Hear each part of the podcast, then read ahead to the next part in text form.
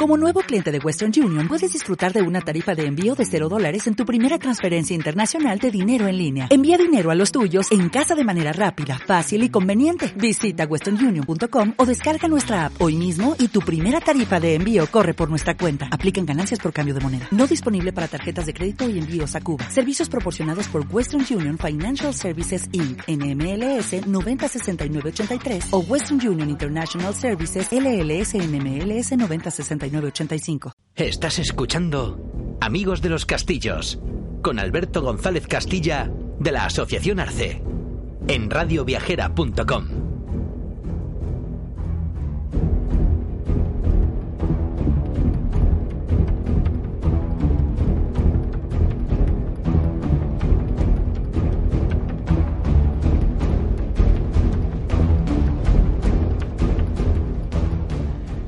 Bienvenidos a todos los amigos y amigas de los castillos un día más a este espacio de Radio Viajera de El Amigo de los Castillos. Os recordamos que este espacio está realizado por la Asociación Arce, que pretende reunir el nombre y la ubicación de aquellos castillos de España que han desaparecido y de aquellos que siguen en pie y que quieren dar a conocer antes de que también desaparezcan. Hoy empezamos este espacio del Amigo de los Castillos hablando de los castillos de la Comunidad Autónoma de Cataluña.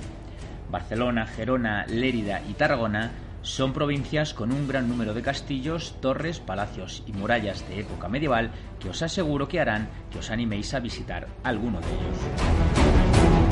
Espero que os guste, comenzamos.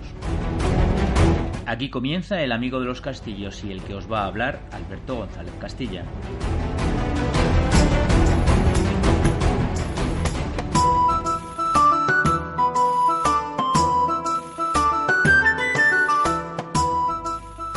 Catalán, los castillos son conocidos como los castells, viejas casas de señorío con defensas. Las construcciones de castillos han sido muy prolíferas en todo el territorio catalán. Al igual que el topónimo Castilla se ha justificado sin apenas dudas por la enorme cantidad de castillos que poblan sus tierras, existen diversas teorías que, dentro del incierto origen etimológico del término Cataluña, se han destacado por ponerlo también en relación con los numerosos edificios de esta naturaleza distribuidos a lo largo y ancho de su geografía.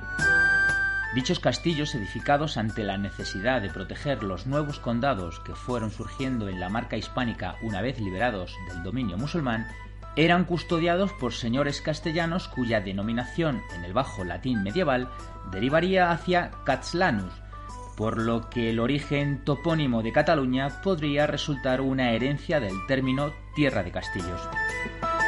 Sea como fuere, son numerosas las fortalezas defensivas que tanto en las tres provincias litorales como en la fronteriza y siempre codiciada Lleida han llegado a nuestros días muchos de ellos reformados y adaptados a nuevos usos con el paso de los siglos, Así, a partir aproximadamente del siglo XIII, tras quedar obsoletas en su funcionalidad militar, muchas de estas construcciones fueron adquiridas por las clases nobles y privilegiadas para convertirlas en residencias señoriales rurales de recreo. Comenzaremos por describir algunos de los castillos de la provincia de Barcelona. En la provincia de Barcelona abundan las torres y los castillos y la mayoría de ellos datan de los siglos X y XI y a pesar de los diferentes estados de conservación, todos son de gran interés histórico y cultural. No se entiende la presencia de construcciones medievales en esta zona sin los movimientos cristianos de repoblación que se produjeron en esos siglos X y XI. La mayoría de estos castillos que fueron la principal defensa de la línea de frontera se convirtieron en centros administrativos de los nuevos señores feudales como los Claramunt, Montbui, Tous y Odena, entre otras familias.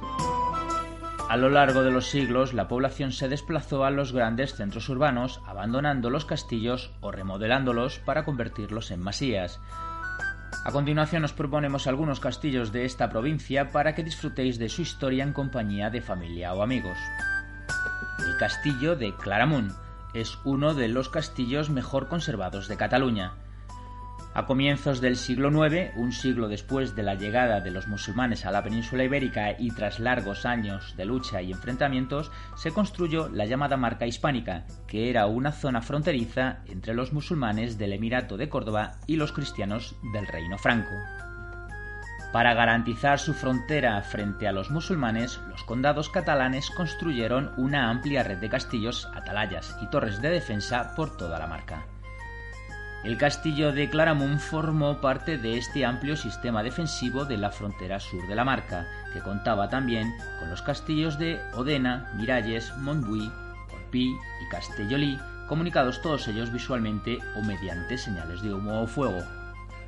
Por su gran tamaño y excelente situación, el castillo de Claramunt fue una de las avanzadas más importantes del condado en el proceso de colonización de este territorio.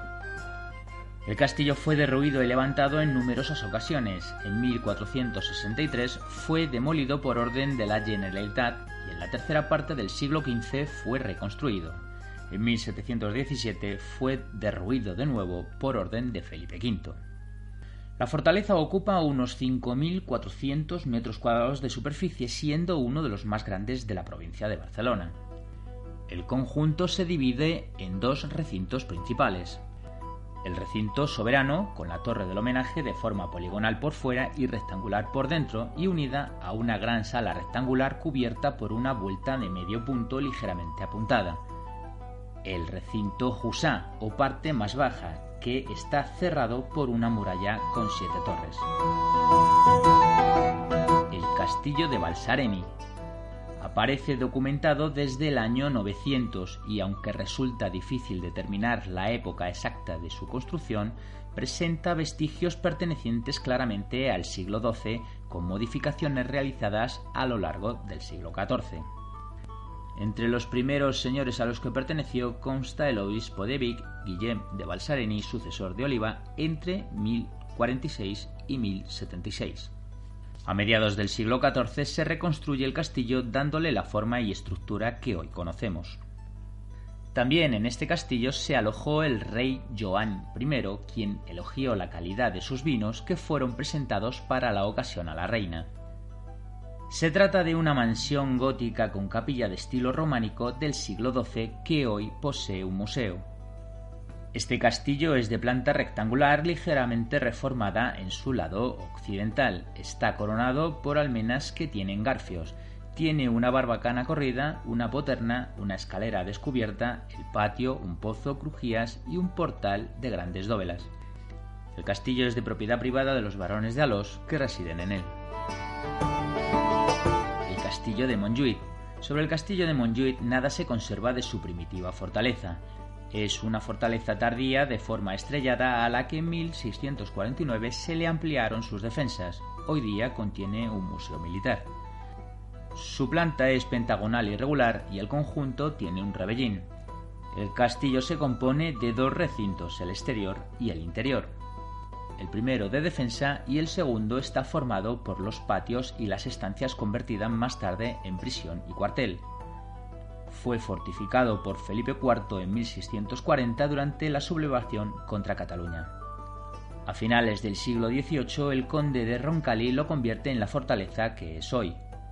En 1808 fue tomado astutamente por las tropas francesas y en 1842 Espartero, desde él, bombardeó la ciudad condal. Del castillo de Vilasar, decir que del siglo XII es la torre y un pequeño recinto. Es cuadrangular con torres anguladas y un recinto con foso. Se amplía con una torre rectangular cerca de la puerta y en los siglos XIV y XV se vuelve a ampliar. Se le da entonces un aspecto palaciego. Tiene una historia paralela al castillo de Bouriac, al que estaba unido a finales del siglo XIII se realizó en 1886 una especie de palacete que le ha restado su fuerte impresión bélica. Relumbra un gótico apagado con hermosas ventanas que señalan su carácter de residencia señorial. Nada quedó de la sala de armas ni de los patios de maniobras. Pedro III se hospedó en este castillo y en el mismo trazó sus planes audaces que le llevaron hasta la vieja Sicilia. Describimos a continuación el conjunto fortificado de Cardona. Dentro de él se puede distinguir distintas fases de construcción desde el comienzo de su edificación en el siglo VIII. En el siglo IX, Bifredo el Belloso lo reedificó aumentando sus defensas, modificadas posteriormente por Ramón Berenguer IV, que edificó una casamata. Su historia militar ha sido muy importante, pues nunca pudo ser rendido por las armas pese a soportar en repetidas ocasiones un asedio. Uno de ellos ocurrió durante la Guerra de Sucesión cuando fue sitiado el castillo por las tropas franco-españolas del conde de Mauret en 1711, ya que el conde de Cardona, comprometido con su archiduque Carlos de Austria, se había hecho fuerte en su castillo. No lograron, sin embargo, tomar la plaza después de un largo mes de asedio. Tampoco lo consiguió el ejército francés durante la Guerra de la Independencia ni las tropas carlistas que años después lo intentaron por medio de la traición de algunos de sus ocupantes. Su planta es romboidal y consta de una serie de construcciones y baluartes que hace que en algunos puntos sean tres los recintos que le rodean y cuatro en otros. Dentro de las zonas más antiguas del castillo se encuentran las murallas, redefinidas en el siglo XIII y que se unen con la población. Tuvieron en origen ocho torres cuadradas y macizas, de las cuales la construida en fecha más temprana es la denominada Mignona, datada por algunos en el siglo II en época romana. En uno de los patios del castillo se alza la iglesia de San Vicente de Cardona, uno de los monumentos más importantes del románico catalán del siglo XI, que se consagró en el 1040. Ha sido sometido a una profunda restauración y ha sido convertido en parador nacional de turismo. El castillo de Santa Florentina está construido sobre una antigua villa de época romana, o domus, que fue un núcleo urbano y zona de producción vinícola. En el siglo XI el edificio se convirtió en una masía fortificada para combatir las incursiones piratas de la época y hoy todavía está presente en el conjunto arquitectónico del castillo de Santa Florentina. Las fuentes documentales nos aportan noticias desde el siglo XI como antigua domus y registran los nombres de Guadamir de Canet en 1024 y Gilabert de Canet en 1041. Pero será en el siglo XIV, bajo el patrocinio de Ferrer de Canet, bisnieto de Gilabert, que la domus alcanzará su máximo esplendor. Es Ferrer de Canet quien obtiene el permiso de fortificar la casa con las dos torres de bella factura del portal medieval y que protegieron la casa de los asaltos e invasiones de piratas desde el litoral mediterráneo. En este castillo, que es de propiedad de María Teresa Campani, se celebra durante los meses de julio y agosto un festival de música clásica que quizá haga que os animéis a visitarlo. El castillo de Castellet se alza sobre un cerro rodeado por el río Foix que forma un impresionante foso natural en la localidad de La Gornal. Las primeras noticias históricas que se tienen de este castillo proceden de la época musulmana. Se sabe de su existencia desde antes de la invasión de Almanzor en el año 895. En el año 1178 se hizo con la fortaleza el rey Alfonso el Casto. Posteriormente perteneció a varias familias nobiliarias de esta zona catalana. El nombre de Castellet designa a un castillo de escasas dimensiones ya que en sus inicios era una pequeña estructura defensiva. Con el tiempo se convirtió en un conjunto fortificado de mayor entidad. El castillo de Castellet es un recinto de planta poligonal rodeado por una muralla, siendo los elementos defensivos más destacados sus torres. De entre todas ellas destaca una rematada con almenas defensivas y sobre todo la torre del homenaje por su forma circular y por ser la más antigua. La torre del homenaje es un elemento propiamente cristiano que data del siglo XII. Es de gran altura, destacando del resto del edificio. Su planta es circular y se encuentra desmochada, es decir, no presenta almenado defensivo. Además de los aspectos defensivos propios de la función que ejerció durante mucho tiempo, también destacan los restos de las habitaciones cubiertas por bóvedas de época gótica. Esto es un claro ejemplo de que no solo ejerció una función defensiva, sino que también sirvió de morada a varias familias nobles del lugar. La impresionante construcción defensiva se levanta en enormes sillares de piedra y argamasa. La piedra usada en este castillo fue trabajada para dar un aspecto férreo y compacto al edificio. Este es un material de fácil acceso y de gran dureza, características necesarias para este tipo de construcciones destinadas a proteger el territorio circundante. Por poner de alguna manera el fin a las descripciones de los castillos de la provincia de Barcelona, lo haré con el castillo de Boixadors. El conjunto arquitectónico es de origen medieval del siglo XI. Fue un castillo de frontera que en su día controló un amplio territorio con dominio sobre numerosos castillos del entorno. De la arquitectura del castillo de transición entre el románico y el gótico y de gran valor, podemos destacar las diversas dependencias que todavía se conservan y que fueron construidas en etapas sucesivas todas ellas protegidas dentro del recinto fortificado y de la cual se conservan varios elementos como son la torre circular del homenaje, algunos de sus aposentos destinados a almacenar o elaborar productos agrícolas, una impresionante sala gótica con grandes arcos apuntados, unos ventanales góticos y por último una portalada con arco de medio punto construido con grandes dóvelas, Junto al castillo y también en el interior del recinto encontramos la iglesia románica de San Pere del Castillo de Boixadors, construida también en el siglo XI, que aun cuando ha sufrido algunas ampliaciones y modificaciones, conserva todavía bastantes elementos primitivos. Si queréis visitar el castillo de Boixadors, podéis hacerlo el primer domingo de cada mes.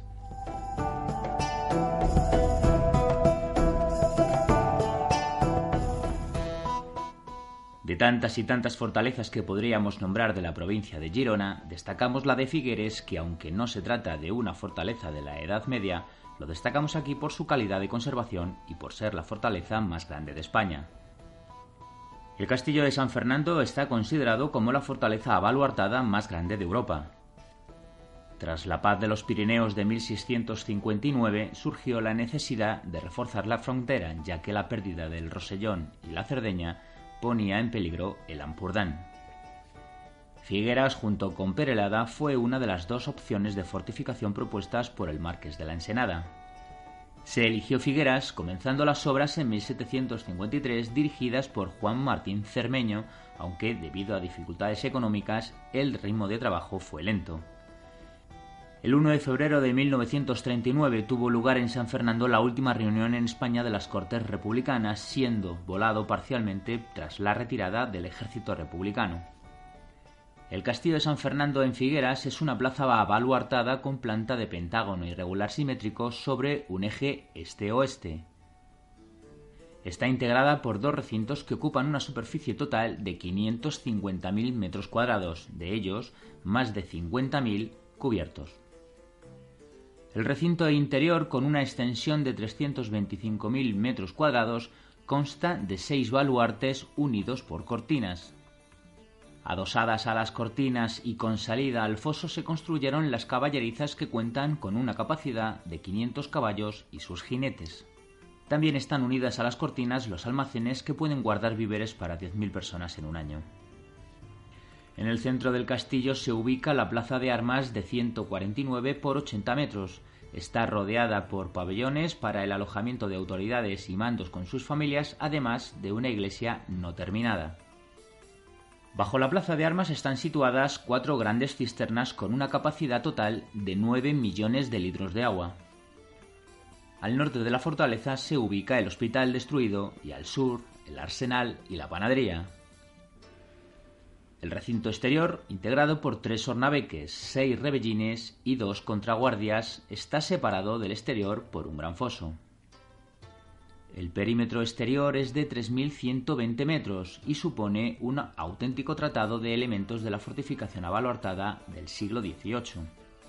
Desde 1997 la fortaleza está abierta a visitas de forma regular, Hoy en día se gestiona a través de consorcio entre el Ministerio de Defensa, la Generalitat de Cataluña y el Ayuntamiento de Figueras. Bajamos por el mapa y nos trasladamos a la población costera de Tosa de Mar. Cuenta con una ciudad antigua, la Villa Bella, situada en una ladera y declarada Monumento Nacional. El castillo y el amurallamiento general de la Villa Bella datan del siglo XII al XIV. Los documentos de época medieval que hablan de Tosa hablan de cuando el conde Miró, conde de Cerdeña y Besalú, cede al monasterio de Santa María de Ripoll los derechos de Tosa. Posteriormente, Ramón Berenguer III y el Papa Urbano II, con su bula, confirmaron los antiguos derechos que el monasterio de Ripoll había adquirido históricamente sobre Tosa. Los primeros datos sobre el castillo de Tosa se refieren al año 1187 en la Carta de Pobla de la Población. En 1189, Alfonso el Casto ordenó que cualquiera que pescara en el término del castillo de Tosa debería pagar tributo al monasterio de Ripoll. El castillo de Tosa es importante por el papel decisivo frente a los piratas, dado su lugar privilegiado de emplazamiento podía defender toda la bahía.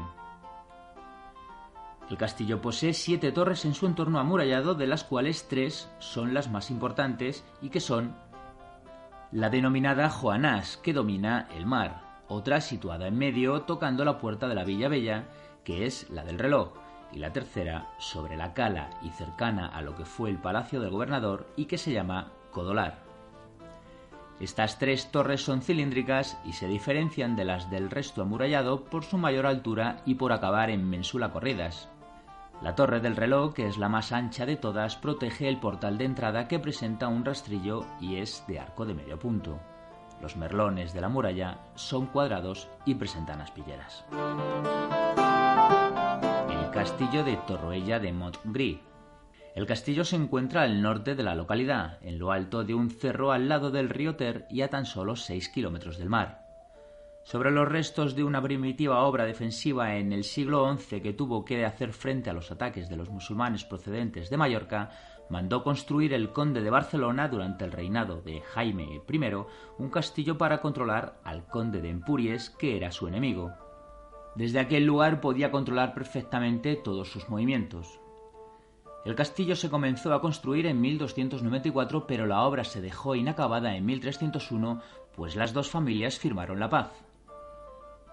En ese mismo año, el castillo pasó a manos de Dalmacio de Castelnau y luego a Pedro de Gibia, manteniéndose en manos de esta familia. El castillo, que tiene planta cuadrada con cuatro torres de forma circular en cada una de sus esquinas, carece de foso y de barrera, aunque proliferan saeteras y matacanes no solo en la puerta, sino también a la mitad de sus muros y conserva el remate almenado. Sus muros no presentan inclinación alguna, como ocurre en otras obras defensivas. Ninguna de estas cuatro torres sobresale del resto ni en tamaño ni en forma, por lo que no podemos considerar a ninguna como la torre del homenaje. Posee diferentes accesos a sus torres, concretamente tres, por la planta inferior, por la superior y desde la darbe. Entre los elementos decorativos que más destacan a lo largo del edificio están las saeteras, que no solo sirven de elemento defensivo, sino que también rompen la monotonía arquitectónica del edificio. Junto a estas saeteras también destacan la presencia de varias ventanas de estilo gótico con parte luz. Estos elementos son distintivos de esta fortaleza catalana. El material utilizado es la piedra, sin embargo, la peculiaridad con otras fortificaciones es que la piedra está muy bien labrada en sillares y es de una enorme calidad, lo que otorga al edificio un aspecto férreo y compacto muy apropiado para su función. Si se visita, se puede contemplar esta obra defensiva que se mantiene de forma majestuosa y desafiante a pesar del paso de los años. Podríamos estar nombrando castillos de esta provincia todo el día de una manera más extensa, pero para terminar de nombrar castillos de Girona, os nombraré algún otro de manera algo más escueta para que lo apuntéis en vuestra agenda de visitas. El castillo de Perelada, que está situado en un llano de la Purdán. Originalmente el castillo fue llamado Castillo del Tolón, Actualmente es más parecido a un castillo francés que a un castillo español porque la puerta de acceso se encuentra franqueada por dos torres circulares. De hecho, se puede observar en el castillo de Perelada tres etapas constructivas. La etapa medieval, con las dos torres y el muro norte. Este muro forma un ángulo con la torre y presenta ventanas de arco rebajado típicas del gótico catalán del siglo XIV. La etapa renacentista, cuando en los últimos años del siglo XVI se construyó la fachada principal. y la etapa de finales del siglo XV, cuando el castillo de Perelada deja de tener importancia militar y pasa a ser residencia de nobles que acumulan un importante tesoro artístico que han heredado sus descendientes. El castillo de Gers. Parece ser que estaba protegido por otros tres pequeños castillos muy próximos a él y que lo rodeaban. Estos castillos eran el de Belver, el de Cabrera y el de Destorren. Actualmente presenta un buen aspecto la torre del homenaje con muros de 3 metros de espesor, por lo que está considerada la más grande de la comarca, así como la muralla que la circunda. En 1285 fue ocupado por el ejército de Felipe III de Francia. En 1490 pasó al poder de la corona y en 1549 lo adquirió Joan Pujol Reu y de Soler.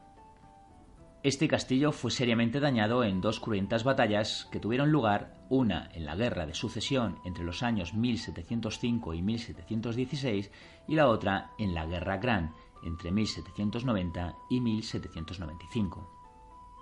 Además, durante la Guerra Civil Española sufrió varios ataques aéreos, aunque realmente lo que lo destruyó fue la explosión de la iglesia del pueblo, que se utilizó como polvorín y que fue provocada por el bando republicano al verse rodeado para que no pudieran utilizar esa munición en caso de que lo tomaran.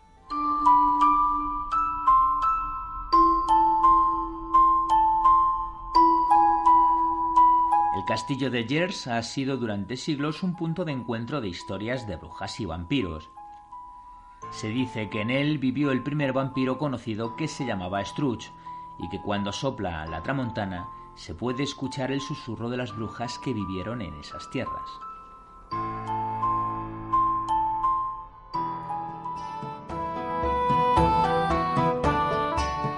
El castillo de Farners en Santa Coloma de Farners, que data del siglo XII.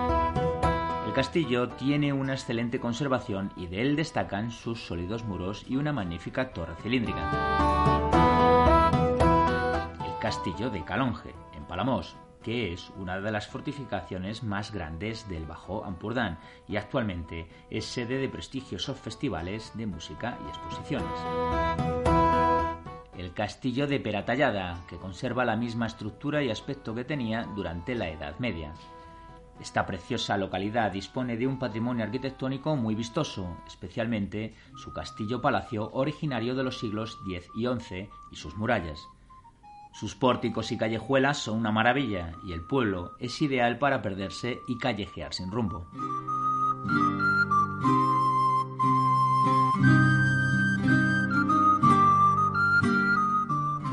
Hablamos ahora de los castillos de la provincia de Lleida, uno de los itinerarios más sugestivos que el visitante encuentra en las tierras de Lleida es el de los castillos. Estos no se tratan de fortalezas inmensas, pero estos edificios, mejor o peor conservados, nos transportan a los tiempos medievales en que estas tierras marcaban la frontera entre los mundos árabe y cristiano. Una característica que diferencia esta provincia con sus vecinas provincias catalanas es que es la única de ellas que no tiene contacto con el mar y colindan con los Pirineos, que es sin duda la zona más escarpada de la península ibérica y por ello su historia ha sido diferente. Coger papel y lápiz para anotar los siguientes castillos de la provincia de Lleida. El Castillo de Mur.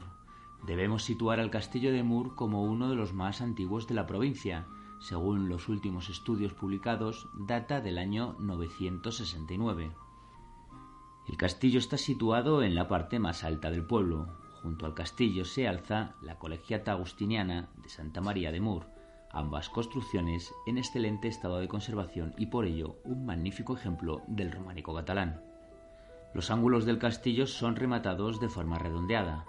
De forma circular es también la torre del homenaje que en sus 15 metros de longitud acoge varias alturas que hacían la función de torre vigía, pero también de almacén en caso de asedio o de necesidades especiales. Lo más probable es que la torre fuera la primera construcción del conjunto, tras lo que se añadió la colegiata, el castillo y las murallas. Las murallas pueden llegar a alcanzar el metro de espesor y los 18 metros de altura, siendo esta muralla irregular en su recorrido, ya que la propia orografía del terreno impidió que el castillo no fuera objetivo principal de los ataques.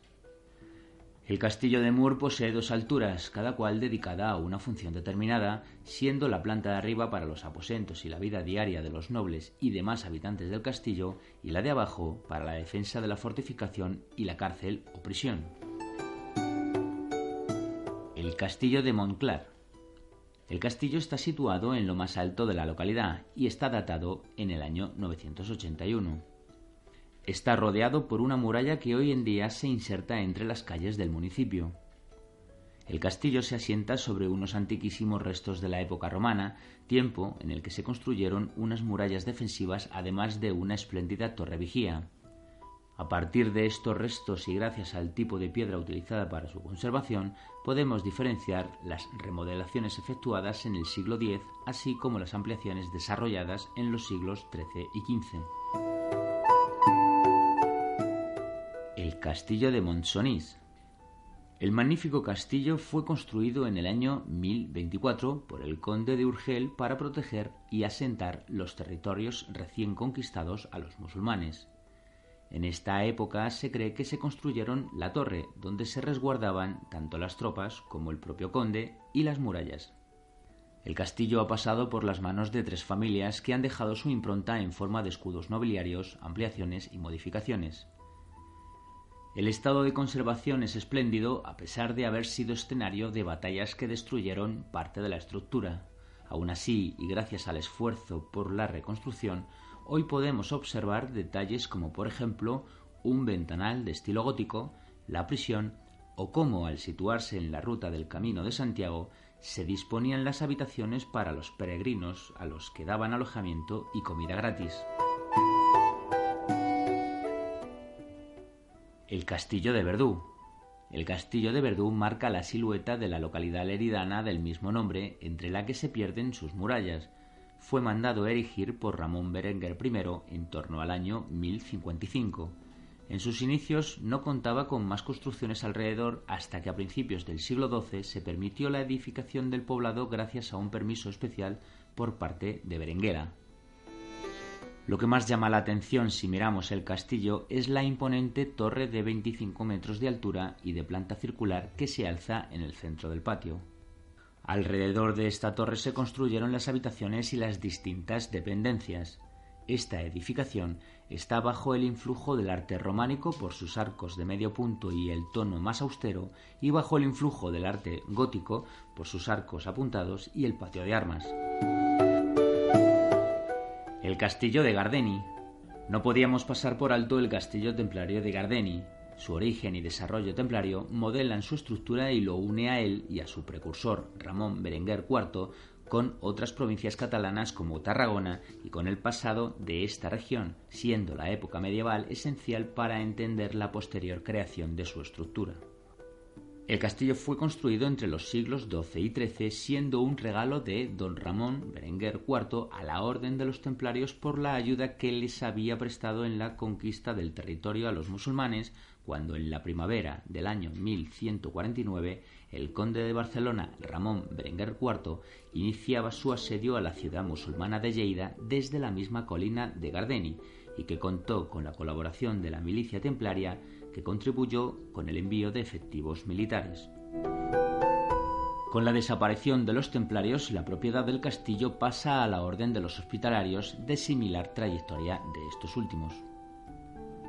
La planta del castillo es cuadrada al igual que la torre que está dividida en dos plantas, siendo la superior la que estaba dedicada a las habitaciones.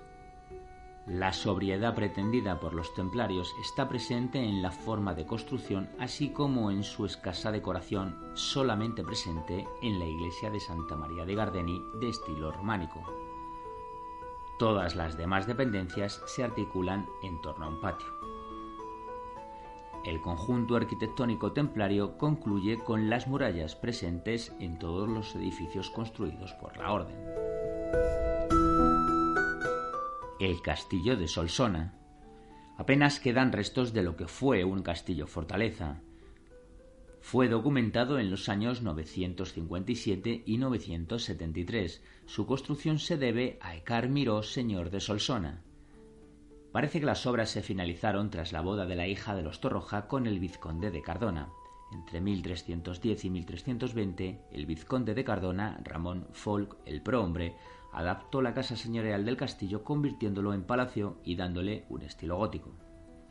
Tres de las cuatro torres redondas que tenía cerrando el recinto amurallado permanecen en pie, aunque bastante maltrechas debido a ser dinamitado en 1872 por los carlistas. El castillo de Madrona. El castillo comparte espacio con la antigua iglesia de San Pere de Madrona de estilo románico. Ambos edificios configuran un espacio monumental asentado encima de la roca con un fuerte desnivel, como era habitual en la Baja Edad Media. El castillo documentado en el año 1102 era un castillo con término jurisdiccional. En 1559 era señor de la baronía de Madrona, entre otros pueblos, Joan de Josa y Cardona. En el siglo XVIII se levantó la nueva iglesia sobre el lugar donde se encontraba el castillo. Resulta impresionante el invencible conjunto formado por el castillo y la iglesia de San Pere de Madrona situados en lo alto de un cerro dominando la amplia extensión de terreno situada a sus pies. La Torre Castillo de Valferosa. La arquitectura de la Torre de Valferosa o Torre de los Moros es del siglo X. Es la única torre que se conserva de su época sin modificación ni reestructuración, conservando perfectamente el prerrománico, poco estudiado y poco conocido debido a que se cuenta con poquísimas obras que hayan sobrevivido hasta nuestros días sin ser modificadas. Ha llegado casi intacta a nuestros días gracias a que por su morfología el castillo torre no era fácil su transformación en residencia señorial en los siglos modernos. Existen referencias documentales del siglo XI, allá por el 1052, cuando formó parte de las fortificaciones de frontera de la marca hispánica para garantizar su frontera meridional frente a los musulmanes. Los condados catalanes construyeron entre los siglos IX y XI una amplia red de castillos, atalayas y torres de defensa por toda la marca, fortificando con más de 100 castillos un territorio muy extenso que se extendía desde Barcelona hasta el Pallars, en tierras de Lérida. Así nacerían los castillos de frontera catalanes. La marca quedó estabilizada durante tres siglos. A mediados del siglo XI, con la disgregación del califato de Córdoba en los diferentes reinos de taifas, los condados catalanes pasaron a ser territorios de avanzada y conquistadores. Los castillos de la marca estaban emplazados casi siempre en lugares fuertemente estratégicos, como cerros que dominaban extensos territorios, controlando los caminos a las principales poblaciones situados en medio de los valles que daban a las ciudades, en pueblos dominando sus poblaciones o en el curso de los ríos de la frontera. Pero estuvieran donde fuera, contaban siempre con fortificaciones cercanas complementarias que se apoyaban entre sí, constituyendo un eficaz sistema defensivo del territorio catalán en la Edad Media. La mayoría de las fortificaciones estaban comunicadas entre sí de un modo u otro, o bien visualmente o mediante señales de humo o fuego para alertar de posibles ataques o incursiones sarracenas. Más adelante cumplirían una doble función, Además de la defensiva, se intentaría con el tiempo reconquistar nuevos territorios a los musulmanes. Actualmente se conservan un gran número de ellos, muchos están en ruinas, otros han sido muy transformados y muchos han desaparecido. La Torre de Valferosa o Torre de los Moros tiene forma cilíndrica de aproximadamente 30 metros de altura. Esta altura la convierte en la torre más alta de Cataluña tiene un acceso elevado a unos 10 metros del suelo que comunicaba con la parte alta de la torre en donde se perciben unas pequeñas almenas. Como características peculiares destacan el tratarse de una torre dentro de otra, además de haberse conservado el rebozado primitivo que recuerda las construcciones islámicas y la insólita existencia de una letrina. Para finalizar con Lleida, os nombraré algún otro castillo que podemos encontrar en esta provincia, entre los que destacaré el de Suda en Lerida capital, el de Bigfred, hoy día convertido en Palacio Castillo de un particular, el castillo de Puigcercós, el castillo de Payargués o el castillo de Besora. Espero que disfrutéis de todos ellos.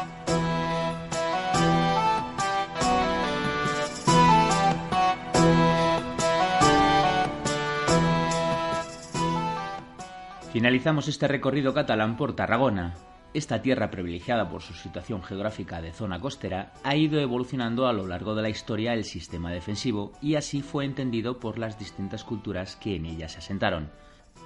Por aquí han ido dejando huellas arquitectónicas y su impronta en la historia desde los romanos hasta los musulmanes y cristianos.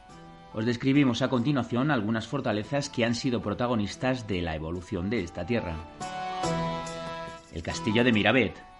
La distribución de la edificación del castillo se hace a partir de un patio central desde el que parten las habitaciones y otras dependencias divididas en tres plantas, cada una de ellas dedicadas a una función. En los muros se puede observar restos moriscos, aunque son realmente pocos debido a la reforma templaria, como así lo demuestra el carácter sobrio que todo lo invade, siendo el edificio dedicado en partes iguales a lo espiritual y lo guerrero, las dos facetas que los propios templarios practicaban. El castillo de Miravet está considerado como uno de los mejores ejemplos de arquitectura militar templaria de Cataluña. El patio de armas del castillo de Miravet se divide en dos grandes recintos, el Jusá, construido entre el siglo IX y el siglo XI y que se trata de un recinto amurallado distribuido en tres niveles escalonados de más de 12.000 metros cuadrados, y el recinto soberano, que es del siglo XII y tiene unos 2.500 metros cuadrados. Está formado por una estructura poligonal con cinco torres, contrafuertes y un patio de armas en medio. Alrededor de este patio de armas se distribuyen las dependencias siguiendo el modelo de planta de un monasterio, adaptado para las funciones básicas militares. Con el tiempo se añadieron nuevas construcciones al interior, especialmente por adaptar el recinto a las nuevas armas. Las dependencias más destacadas son las caballerizas, la cisterna, el refectorio, la bodega y silos, la sala capitular y el templo románico. Una sala parece haber sido destinada a la fabricación de munición. Otros espacios destacados del castillo son la Torre del Tesoro, que contenía el archivo de la Orden y su tesoro la Torre de la Sangre, que se llama así porque la leyenda dice que allí fueron ajusticiados los seis caballeros templarios que no se quisieron rendir en 1308. En realidad sí se rindieron, solo que un par de días más tarde que sus compañeros y por eso fueron ajusticiados, nada más fueron hechos prisioneros. Por desgracia, la restauración que se ha hecho en las paredes del patio de armas ha malogrado gravemente el castillo con revocados finos y restauraciones con elementos modernos sin envejecer, por lo que el castillo ha perdido encanto, aunque las restauraciones permiten hacerse una idea de su estructura anterior. El castillo de la Suda, localizado en la población de Tortosa. La historia de la fortificación de Miravet y la Suda parece ser casi idéntica, casi paralela. La construcción de Suda data del siglo X, siendo su precursor el mismo Abdal Rahman III y conquistado por Ramón Berenguer IV. Este castillo se convirtió con el tiempo en otro de los espléndidos castillos que la Orden del Temple poseía en Cataluña. El castillo fue construido en lo más alto de la localidad, en el mismo lugar que siglos antes había sido una necrópolis romana. Esta situación aporta a la construcción una importantísima traza defensiva, hecho que se confirma tras observar las gruesas murallas que, mezcladas con torres de distintas formas, lo protegen de amenazas externas. Tras el fin de la Orden del Temple, el castillo llegó a ser vivienda del rey Jaime I. Hoy día ha sido restaurado y pertenece a la red de paradores nacionales. El castillo de Barberá. Otro castillo de origen templario en Tarragona es este de Barberá, en la localidad de Barberá de la Conca. El castillo de Barberá comienza a construirse a principios del siglo X, con una torre cuyos cimientos hoy día aún pueden observarse. En siglos siguientes el castillo fue ampliándose hasta resultar la configuración definitiva. En el siglo XII pasa a manos de los templarios quienes lo dirigirán hasta su propia extinción, tras lo cual se pone bajo el mando de los hospitalarios, orden también militar de origen anterior incluso a las cruzadas que en sus inicios asistieron a los enfermos y que posteriormente centraron su actividad en la lucha contra los infieles, siempre bajo los preceptos de la religión. En la actualidad poco se conserva del castillo que está algo derruido por los embates del tiempo y el abandono al que ha sido sometido, y es que solo se aprecia parte de los cimientos y una capilla adosada a la torre, pero aunque escasos son las trazas del castillo que nos quedan, sí que merece vuestra visita y conocer su historia. El castillo de Tamarit, Siguiendo la línea de la playa que se une y confunde con la de Altafulla, se alza este castillo. En una cala rodeada de rocas, escarpado para su protección y con el agua lamiéndole los cimientos, el majestuoso, romántico y legendario castillo de Tamarit ofrece una bellísima imagen para el viajero capaz de captarla. Dicen que sus orígenes son ibéricos y romanos y que fue reconstruido en el siglo XI cuando Ramón Berenguer el Viejo lo dio en 1053 al caballero Sungers para que consolidara esa zona siguiendo la política de repoblación del Tarragonés. Unos años más tarde, el mismo conde daría el castillo junto con la ciudad de Tarragona a Bernat Amat de Claramunt, tal vez porque el anterior había fracasado en el intento de repoblar. El castillo llegó a abandonarse en el siglo XVI tras una epidemia de peste. Ya en 1916 el castillo fue adquirido por un multimillonario norteamericano, el cual lo restauró. Como propiedad privada es imposible verlo por dentro, pero al menos sí que se puede disfrutar su silueta exterior y se puede visitar la capilla, que sí abre al público los domingos para oír misa. Además del pequeño templo románico, en el recinto hay restos de muralla del siglo XIV y una colección privada de piezas artísticas de gran valor. Las leyendas por ahora no tienen propietario. El castillo de Altafulla, Documentado en 1059, es un castillo-palacio de forma poligonal con torres angulares pudiéndose distinguir en buen estado las almenas. En el año 1359 ya figuraba como señor del castillo Luis de Requesens, si bien parece que en 1324, fecha en que fue incorporada a la corona la baronía de Intenza y el condado de Prades, ya podía haberlo adquirido esta familia. Este castillo a lo largo del siglo XVII recibió varias modificaciones en su interior. El castillo de Altafulla había formado parte de los amplios dominios que los señores de Entenza habían poseído dentro de los límites del arzobispado de Tarragona. El castillo de Calafel. Este castillo fue construido sobre una colina durante la reconquista cristiana allá por el siglo XI para protegerse de los ataques musulmanes. Para llegar al castillo tendrás que aventurarte por las callejuelas de un casco antiguo al estilo medieval. En el castillo se realizan conciertos durante las fiestas y es parte importante cuando se realiza el mercado medieval, el cual aconsejo no perderse ya que el entorno te transporta a esa época. El castillo monasterio de San Miguel de Escornalbou el castillo monasterio data de finales del siglo XII e inicios del siglo XIII. Su construcción fue impulsada por Alfonso I, que lo cedió a la iglesia de Tarragona. Tanto el castillo, centro de una amplia baronía, como la iglesia de San Miguel fueron habitados a partir de 1580 por franciscanos hasta el 1835 cuando se produjo la desamortización. En el 1843 fue adquirido por John Bridgan y en la primera década de nuestro siglo por Edward Toda, que lo reformó e inició la restauración. Allí reunió interesantes colecciones de grabados, cerámicas y objetos de todo tipo, así como una notable biblioteca. Los elementos más notables del conjunto son la iglesia románica, los restos de la sala capitular, el claustro, así como la vivienda del señor. La visita de esta vivienda nos permitirá observar cómo era una casa señorial de principios de 1900. Desde los arcos del claustro y en especial desde la ermita de Santa Bárbara situada en la cima del conjunto, se puede disfrutar de una de las mejores vistas de las comarcas de Tarragona. Otros castillos, palacios, torres y murallas son dignos de ser resaltados también hoy aquí, pero queremos que vosotros también hagáis un trabajo de investigación y los vayáis descubriendo. Por cierto, si hacéis este trabajo de búsqueda podéis compartir con la Asociación Arce la documentación para que se incluya en su web. Espero que os haya gustado. Hasta la próxima.